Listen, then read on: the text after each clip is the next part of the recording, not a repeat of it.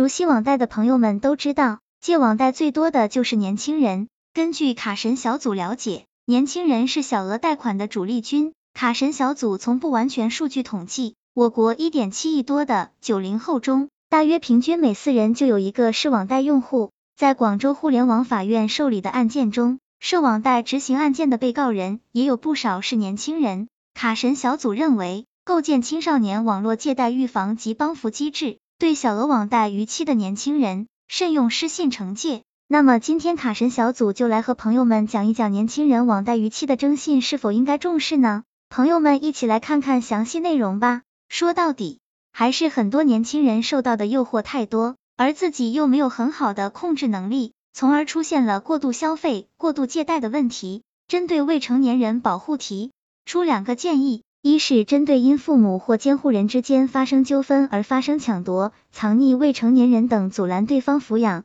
探视未成年子女等纠纷，建议建立相关预防机制。二是针对沉迷网络游戏、网络言论失范、网络消费借贷等青少年涉网纠纷，建议构建网络问题专业帮扶和联动机制。在广州互联网法院受理案件中，涉网贷执行案件超五成，其中执行标的额。在万元以下的占比超过六成，且被告人不乏年轻人。卡神小组认为，这种现象背后，过度包装营销的网贷平台负有不可推卸的责任。这些营销过度包装，年轻人缺乏金融知识，觉得借款很方便，而且平台之间是各自为政的，他在一个平台上借了另一个平台是根本不知道的，缺乏一个综合的管控。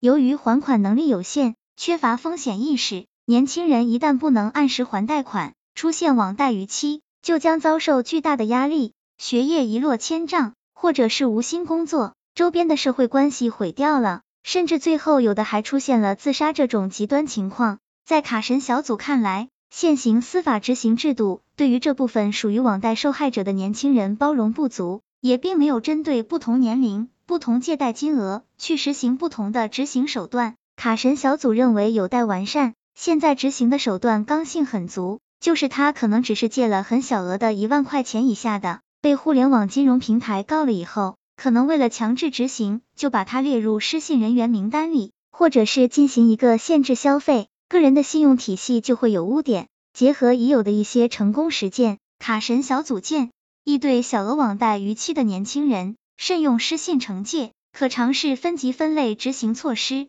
因为一次的网络消费信贷逾期。如果一下子就给这一些年轻人信用的惩治的话，很多年轻人有可能一蹶不振，渐渐的就被社会边缘化。可以探索执行和解前置，让这些年轻人能够尽快的摆脱这些债务，进入一个良性循环。卡神小组总结，在最后，卡神小组为从源头上预防青少年涉网纠纷的发生，建议加强网贷行业自律，规范网贷产品营销宣传行为，完善征信体系。防止多头借贷风险。卡神小组想对年轻朋友们说的是，现在很多消费产品的诱惑力太大了，很多年轻人都生活在提前消费时代。那么很多产品真的是自己能够消费的吗？也是必须消费的吗？卡神小组建议朋友们，节俭是一个非常重要的良好习惯。很多成功人士看似光辉的一面，实际上都是非常自律、工作非常刻苦的。所以。解决过度消费的最发办法，还是先控制自己无谓的消费欲望。朋友们说是不是？希望这个资料对朋友们有所帮助。